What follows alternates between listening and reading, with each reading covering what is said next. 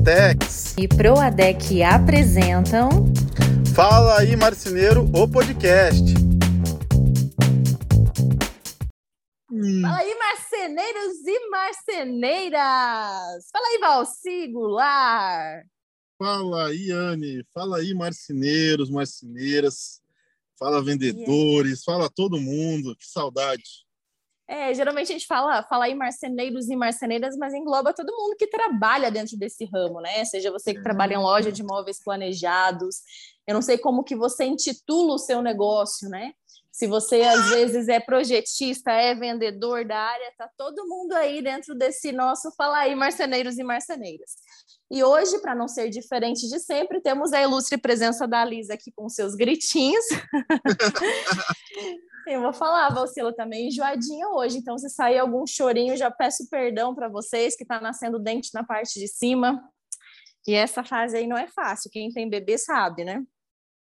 Ah, tem que pedir desculpa nenhuma. Ela é a nossa participação mais que especial. Já virou âncora já.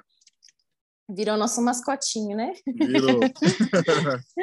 ah, mas antes da gente começar e falar do tema e etc., eu quero perguntar para você que está nos ouvindo se você já fez o resgate do seu presente de Natal no Clube Duratex. E aí, já resgatou? Tem tanta coisa legal, tem tanta opção, não perca essa oportunidade. É só uma questão de se organizar, carregar as notas fiscais lá no sistema, escolher no catálogo que vai chegar até o seu endereço o item da sua escolha, o seu presentão de Natal. Olha, e de grátis, né? Como diz o outro. De grátis, né? Tem coisa melhor do que isso? Não tem, né? Não tem. Que legal. Vamos e lá, hein, galera? Todo mundo. Seria até legal a galera marcar a gente, marcar Duratex na hora que tivesse no site, né? Pois é, muitos fazem isso, né? Mas como a gente está fazendo uns espaços meio grandes entre os podcasts, e, e, eu vou falar, gente, eu estou um pouco off, né, nesses dias, porque, sério, eu não imaginava que a tarefa de ser mãe era tão difícil. é, ao mesmo tempo, a mais difícil, a mais prazerosa e recompensadora da vida, mas principalmente você que decide estar com o seu bebê o dia inteiro, sem ter ajuda de ninguém, não é fácil né? Então, o bom é que a Liz dorme cedo, então entre 8, 8, 8 e meia, no máximo 9 horas ela já está dormindo, é onde eu consigo trabalhar melhor, né? Fazer as outras coisas aí. Né, filha? ela tá, ela tá puxando, tá meu fone aqui. Para quem não... Pra galera é. em casa, né? Contextualizar. Tá uma briga Verdade. ali com o fone. Tá, mas pelo menos ela tá quietinha, né? Vamos lá. E qual que é o tema de hoje, você? Ah, o tema. O tema aconteceu há 30 segundos atrás, para quem não sabe. É bom, é bom, é bom para mostrar que aqui a gente se vira nos 30, né, Anne? Não, você não é bem assim. A gente já tinha conversado que uma vez a gente faria esse tema, mas não sabia quando, né? Não, mas eu acho que é legal porque não é uma coisa, sabe aquela coisa armada? É, é, é a nossa história, a nossa vida, é o que a gente sabe. Então, não tem muito é, não fica aquela coisa né? ensaiada, né? Então, assim, não, não foi é nada. Tem, tem, vezes que a gente até rascunha alguns tópicos, assim, na hora, um pouquinho antes do podcast, para falar para vocês, para não esquecer de algum item que a gente acha importante, relevante. Mas normalmente as nossas conversas são muito espontâneas. E esse é o objetivo aqui mesmo, sem ficar pensando em discurso, né? Ah, eu vou falar isso naquele episódio. Às vezes a gente se enrola inteiro, né? Então é, é isso, é nós aqui, né? É verdade. É de né, verdade. né, né? Já falei tantos nés aqui. então, a gente vai falar sobre os acertos, né? Os erros também, Anny, só os acertos hoje? Não, hoje vamos falar só dos, dos acertos. acertos. A gente vai falar, galera, sobre os principais acertos do nosso amigo Val Sigular dentro da marcenaria. Eu acho que vai ser bem legal esse episódio, porque quem é empresário de marcenaria, quem está nos ouvindo, né, se às vezes é, seguir né, isso também que ele fez. Às vezes você já faz isso, às vezes faz de uma forma um pouquinho diferente, também tem sucesso. Mas quem sabe isso pode te dar uma direção e abrir portas aí também. Bora lá? Preparado? É, é isso aí, eu tô aqui processando, a cabeça tá mil. Hoje eu vou tentar ser entrevistadora, tá? Hum. Mas sabe que eu não consigo, eu falo demais, né? Não, você domina do assunto, é diferente. É diferente. Tá aqui, gente, vocês não têm né? noção, fofura. que eu tô vendo essa pequenininha na tela. Não, ela é muito carinhosa comigo, só que ao mesmo tempo ela é muito dependente de mim. Se eu fico 30 segundos longe dela, ela abre um berreiro. E eu não sei como fazer. A gente sempre falava assim: ah, não vou ter filho birrento, mas é só vivendo na prática. Ai, não, não sei o que fazer, mas enfim, né? Vamos lá. É, Valci, vamos, vamos começar do início, assim, né? Vamos pensar aí na sua empresa, quando ela começou. O que, que você poderia dizer que foi um primeiro grande acerto, assim? É, aquele ponto de virada, porque a gente sabe que as empresas têm altos e baixos, e eu sei também que você também passou por momentos difíceis e apertados aí. A gente não vai focar nesses momentos.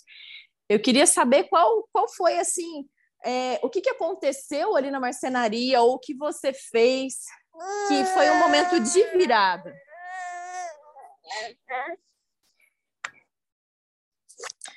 E a lista perguntando aqui também. Não, então, é, o primeiro, primeiro, eu lembro que foi isso já desde o primeiro dia de, de marcenaria. Né? Foi pensar grande.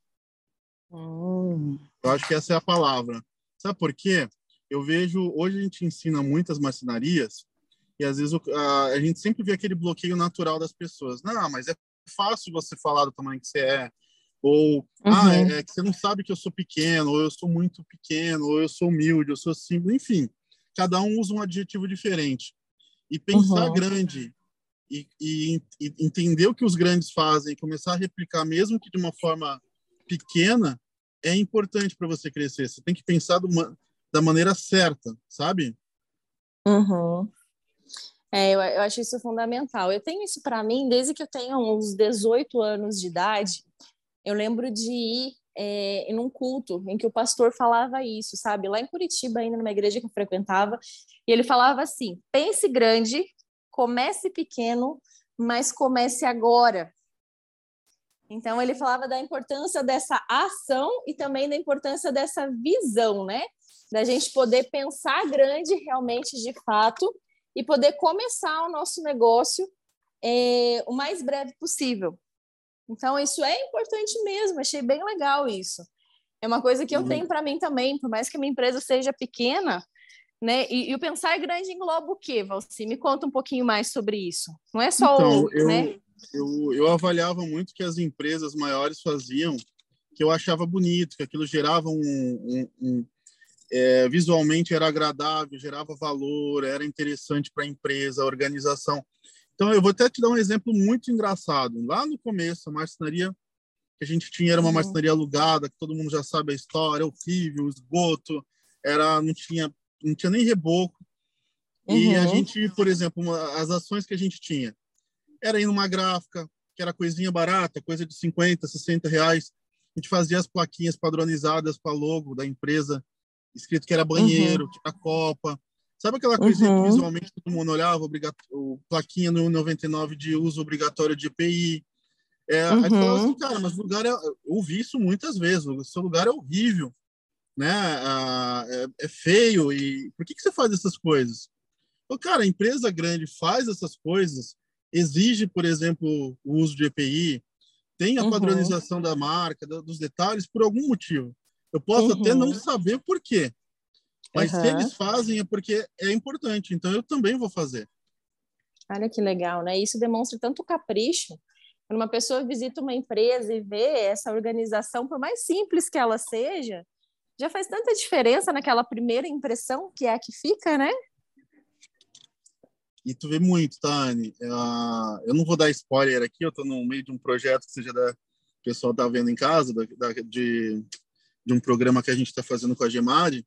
Então vai ter episódios aí que o pessoal vai ver para frente. Mas assim, uhum. gente, era é, vidraça quebrada que, e o um pedaço de vidro ali sobrando que era só cortar e colocar. Então às vezes é uhum. é capricho, aquele detalhe que não, não tem nada a ver com ter dinheiro, gente. Uhum. É, você vê casa de barro lá na África, super organizada e limpa em alguns lugares. Então, eu acho tão bonito, sabe, uhum. esses exemplos? De, é. No meio de um, de um ambiente tão, tão pobre, você vê a organização, capricho, um vasinho, as coisinhas no lugar, o chão de terra é. batido, varrido. Eu percebo que isso também é meio cultural, né? É, eu e meu marido, a gente vê muito imóveis, assim, para comprar na zona rural, né? E uhum. a nossa vontade é sair correndo para Santa Catarina e ir para o interior de Santa Catarina. Por dois motivos, né? Um deles pelo valor, e mas o principal deles é pelo capricho do povo. Que você Verdade. vê que o povo daqui da nossa região não tem esse capricho, sabe? Você olha sítio daqui que tem o mesmo valor que você, sei lá, metade do valor lá em Santa Catarina, você olha aqui, Aqui tá tudo sujo, tudo amontoado, aquela coisa, você olha em Santa Catarina, tudo limpinho, impecável, simples, sabe? Aquela coisa bem simples, mas tudo no seu lugar, aquela panela brilhando, aquele fogão a lenha, tudo limpinho, que dá até vontade de, de estar naquele lugar. Então, eu acho que também isso é um pouco cultural, mas a gente pode quebrar culturas, né? né? Porque Exatamente. às vezes você mora num lugar que às vezes teve uma colonização um pouco diferente, que isso não trouxe culturalmente, né? Essas raízes caprichosas, que eu, eu geralmente falo que alemão e italiano é muito caprichoso, né? Nesse aspecto, que é onde Santa Catarina foi colonizada, né? É, mas assim, você pode quebrar, né? Você pode fazer diferente do que as outras pessoas fazem na sua região, né?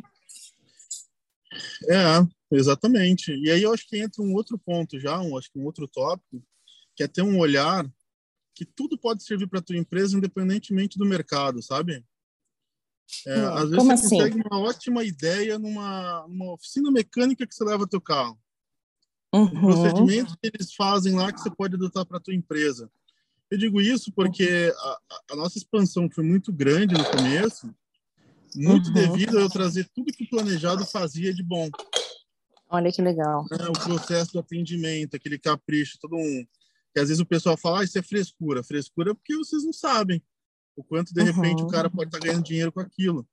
Então, são esses detalhes que, de repente, te trazem um cenário para outro mercado. Uhum. Outro exemplo, né? Eu dou muita, em, em consultoria, em live, eu falo muito sobre aquelas cantoneiras que protegem o marco da porta. Uhum. Que é um zelo, um cuidado numa montagem que você pode ter para não bater nada. Aquilo ali foi uma coisa que eu absorvi não foi eu que inventei, baixou um santo, eu, eu tive a ideia. Aquilo ali foi de um outro mercado completamente fora do nosso, que eu uhum. vi um story de uma empresa italiana. Olha Aí que falei, legal. Poxa, olha que legal isso aqui, por que, que eu não posso trazer para minha empresa? Uhum. Então, esse olhar, né, esse olhar aberto de entender que a gente pode trazer ótimas ideias de qualquer área, é muito importante é. para mim. Pelo menos sempre foi. E, e, sempre ficar atento, né? Eu e meu marido também somos assim, sabe? A gente fica muito atento a tudo, sabe? Ah, tá andando numa grande avenida comercial, a gente olha a loja, a loja que abriu, a loja que fechou, o funcionamento do mercado, a gente vê se a gente foi bem atendido em determinado lugar e fala, nossa, olha o nível do atendimento daqui. Como que eu posso trazer isso para o meu negócio? São detalhes pequenininhos, né? Mas que fazem tanta diferença no final. Então é, é importante pensar fora da caixa, né, Valci? Opa! Verdade. estar aberto, estar aberto a mudanças e, e, estar assim com olhos atentos em tudo ao redor. Interessante e é, é isso. Muito, e é muito legal copiar essas empresas maiores, independentemente do mercado. Você consegue ter ideias que a gente, nós, né, eu me considero também, a gente é um farelo, né, um grão de areia perto de empresas aí gigantescas e às vezes esses caras têm. Eu lembro que eu tinha um, um professor de design que ele falava o seguinte: se você não tem grana para pesquisar, para desenvolver uma marca de um mercado, porque você não tem como pesquisar, você só vai criar, então olha o que, que o mercado já está fazendo, porque esses grandes pesquisam. Então você pode uhum. usar essa pesquisa dos outros, né? Outro exemplo, uhum. a gente fala muito do, do, do Burger King. Ele não tinha dinheiro para fazer desenvolvimento de estudo de loja. Então, o que, que ele faz? Não sei se ainda faz. Ele bota uma loja sempre na frente, ao lado do McDonald's, porque os caras estudam. Então, ele, imagina o que esses caras economizam de estudo. Sim.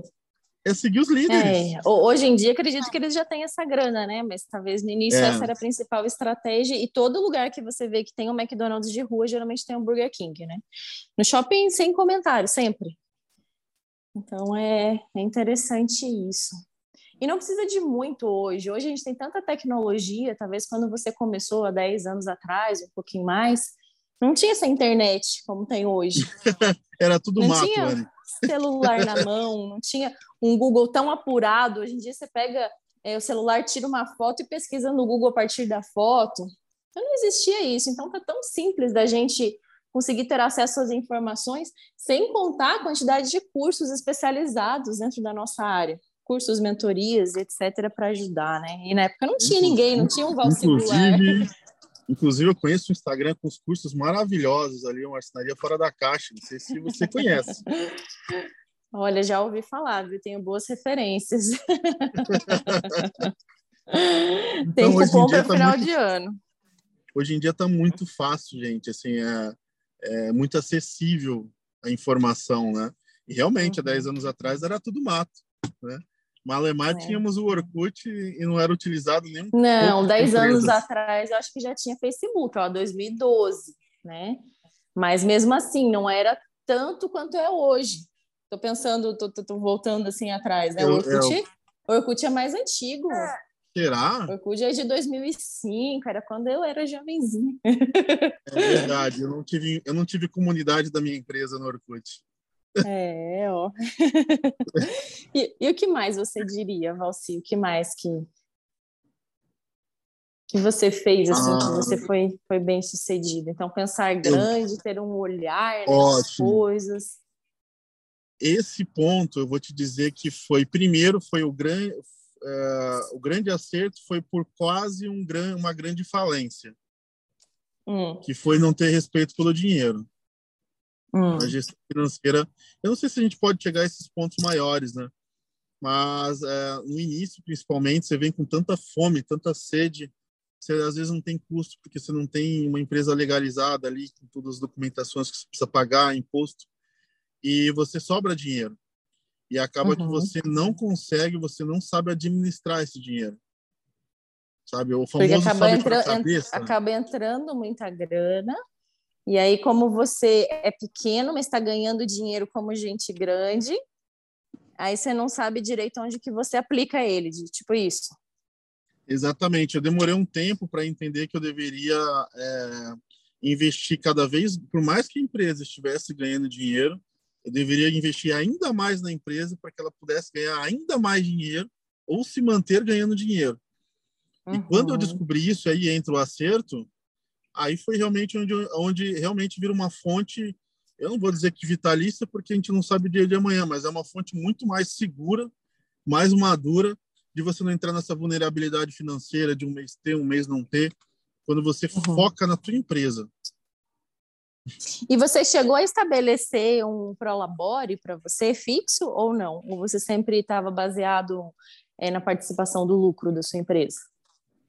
No início, no início era realmente esse negócio, sobrou dinheiro, você divide, né? Aquela loucura que todo mundo conhece. Mas aí uhum. realmente quando eu comecei a buscar esse conhecimento, trabalhar com prolabore, hoje eu nem prolabore eu tenho mais, né? A gente está uhum. num outro cenário que a gente tira uma vez a cada um tempo aí, uma grana.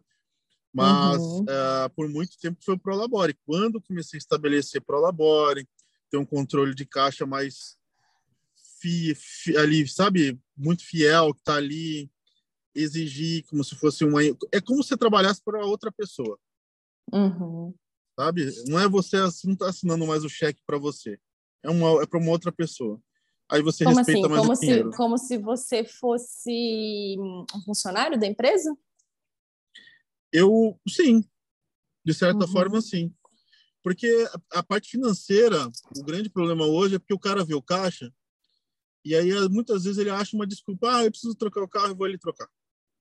Uhum. Ah, então não tem aquela questão de você ter um prolabore, você ter uma retirada, você sabe que não pode tirar mais do que aquilo. Principalmente no começo, né? É, a Liz é muito fofa, né, Valci? Você tá aí conversando comigo. Eu tenho alguns momentos que eu dou uma viajada, porque eu olho pro rostinho dela, ela me olha com uma carinha assim. ai, ai, mas isso, isso é interessante que você falou, Valci, né? Tipo, ah, eu tô assinando um cheque para uma outra pessoa e isso me traz responsabilidade, mas o contrário também. Eu, quando eu trabalhava na Big Fair, eu lembro do Maurício, que fez o podcast conosco numa das edições aí para falar um pouquinho sobre inflação, se eu não me engano, o tema dele é, ele falava assim que ele queria que os funcionários pensassem como donos. Porque muitas vezes, quando você pensa como funcionário, você acha que o dinheiro é do patrão e você fala, ah, posso gastar à vontade. Assim como eu já vi vários colegas em várias empresas que eu trabalhei que tinham essa mentalidade, rachavam o dinheiro da empresa né? Iam nos restaurantes mais caros, levar cliente, nossa, colocava tudo na continha, na notinha da empresa, porque a empresa pagava, afinal eles tinham um cargo de chefia. E aí você fala, poxa, esse cara não pensa, né, com a mentalidade do dono. Porque eu acho que nem o dono fazia essas extravagâncias, né? Então eu gostava disso que o, que o Maurício falou, e aquilo eu levei meio que para mim, sabe? Ah, eu uhum. tenho que pensar como dona aqui. Então, assim, eu acho que as duas vertentes são interessantes. Você que é funcionário pensar como dono do negócio e você que é dono do negócio pensar que a responsabilidade, né, também, tipo, não, não é só sua, digamos assim, ah, você está assinando por outra pessoa, que nem você falou, né? É, é porque tem os dois lados do ser funcionário, né? O primeiro é essa questão mesmo de saber que você não pode tirar dinheiro a hora que você quer. Você tem um valor X e é aquilo que você tem que viver. Uhum. E tem o uhum. lado também do, do cara que está ali com, como, recebendo como dono, ele tem um respeito também em relação a muitas vezes saber que ele precisa do salário, né? Porque tem uhum. muita gente que paga todas as contas da empresa e no final não sobra nem o salário para ele e tá tudo uhum. bem. Ele ele se acostuma com essa sofrência que é a marcenaria para alguns, né? Que, que uhum. ainda não está conseguindo administrar bem. Então, tem. Não, mas esse negócio lados, de né? não sobrar dinheiro ou ser o último a retirar, isso é normal para todo empresário, né? Que nem a família do meu marido que tem a revenda. Esse último mês foi mês de pagar 13 terceiro, férias para a galera, porque eles vão sair de férias coletivas. Ele foi receber, assim, tipo, no mês passado, né? No, quase dia 30 uhum. de novembro. E olha lá, assim, apertadinho, sabe? Então, o salário dos sócios é, é o último a ter. tem que pensar nisso, que tem essa responsabilidade, né? É isso aí. Mas e o que mais você falaria, né? Nossa, tanta coisa, né, que acontece. Vamos pegar mais ah, dois pontos, assim, que você acha é, que foi, foi muito importante. Um foi nunca, nunca, nunca mesmo é, me acostumar com o perfil de cliente que eu tinha. Sabe, sabe aquela sensação de você estar tá sempre inconformado, querendo mais? Eu não digo volume, tá? Eu digo uhum. em querer mudar, querer entender, é, querer entender como funciona o mercado. Aí eu ia, vamos dar um exemplo aqui que acho que fica mais fácil. Eu sempre fui o cara que era escolhido para fazer banheirinho que ninguém queria. É assim uhum. que quase todo mundo começa.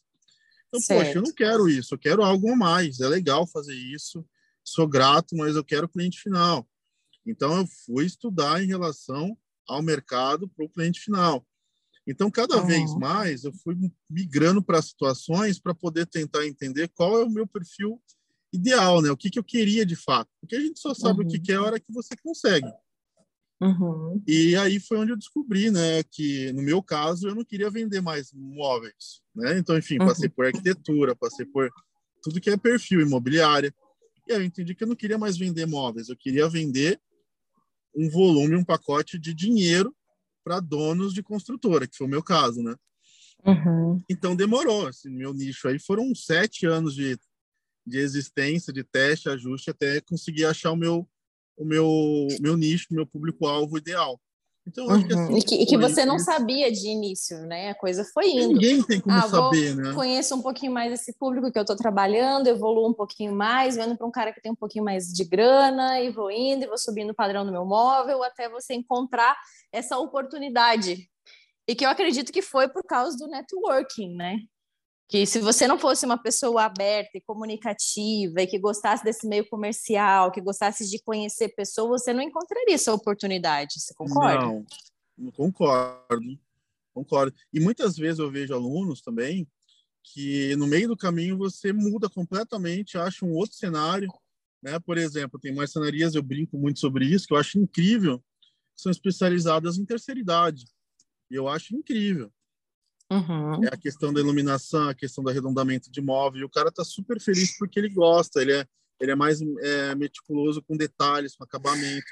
Então ele achou o caminho dele. Uhum. É, então eu acho isso muito bacana, a gente ter esse, essa, essa noção que não, não é para aceitar qualquer cliente. É. Vamos procurar uhum. o cliente que eu quero. E nem sempre é o mais rico, tá? Aham. É, até não é porque é trabalhar com um cliente que tem muito dinheiro também não é fácil, não é? eu tenho uma amiga que ela trabalha na Ornar em São Paulo, e eu pergunto para ela, e aí, como é que é, né? Assim, ela ganha muito dinheiro. Ela falou assim, ah, eu ganho, eu ganho dinheiro com isso. Ela falou, mas não é fácil. Ela falou assim: é, é exaustivo, é muito difícil. Eu falei, mas o que, que é tão difícil? A empresa? Ela falou assim: não, a empresa é excelente. O que é difícil é o público. Então, assim, lidar com o público, às vezes, que tem muita grana, é claro que tem pessoas e pessoas. Tem gente que é simples, que te trata bem, mas tem aquele público que, infelizmente, é, é extremamente arrogante, sabe? E aí você Sim. não está lidando com um projeto de 10 mil, de 20 mil. Você está lidando com um projeto de 600, de 800 mil, de um milhão. Então, é a pessoa, assim, ela quer pisar em cima de você mesmo, sabe? E aí te tira pra louca, assim, tipo, ai, mas eu te falei isso, a pessoa não falou, sabe? Umas coisas assim, ela falou Sim. que rola.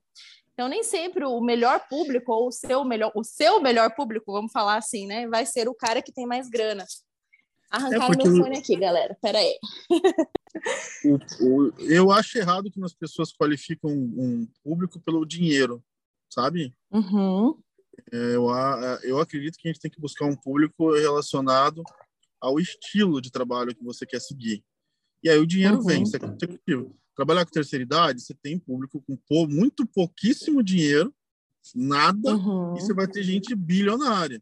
Então, uhum. quando você uhum. procura o público e não a grana, é mais fácil de trabalhar, você vai ser mais feliz. Sim. É.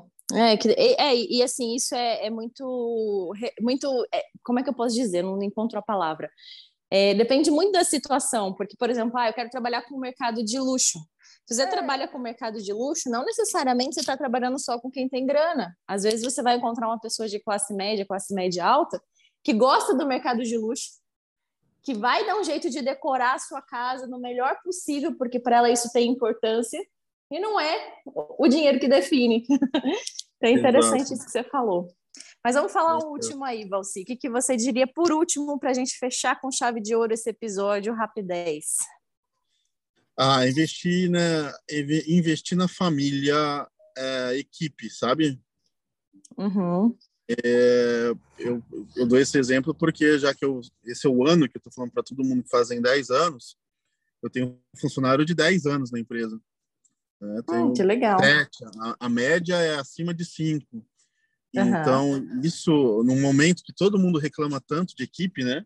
Que é difícil formar, que é difícil. E que, que não é fácil, né, Valci? Principalmente você não. que mora no litoral, porque eu já ouvi não, muito é... de pessoas que moram no litoral falarem assim: chega final do ano, o cara não quer ficar, o cara não tem compromisso, o cara faz corpo mole, começa a faltar para você demitir, etc. Então é interessante Exatamente. isso, né? Você saber investir numa boa equipe é, criar né, a equipe de acordo com o seu padrão. E você diria que é melhor pegar uma pessoa experiente ou fazer formar a pessoa do zero? Depende muito do estágio de quem é o dono, sabe? É, uhum. Eu vou te dar um exemplo. Eu, quando comecei, eu nunca fui marceneiro. Eu aprendi a fazer alguma coisa, mas marceneiro uhum. eu nunca fui. Então, uhum. no meu uhum. caso, foi importante para mim trazer pessoas que tinham defeitos enormes, mas que uhum. tinham qualidades muito grandes como, como marceneiro porque isso, uma vez, uma vez contratado, esse cara, ele distribuiu é. esse conhecimento para a equipe que eu tinha.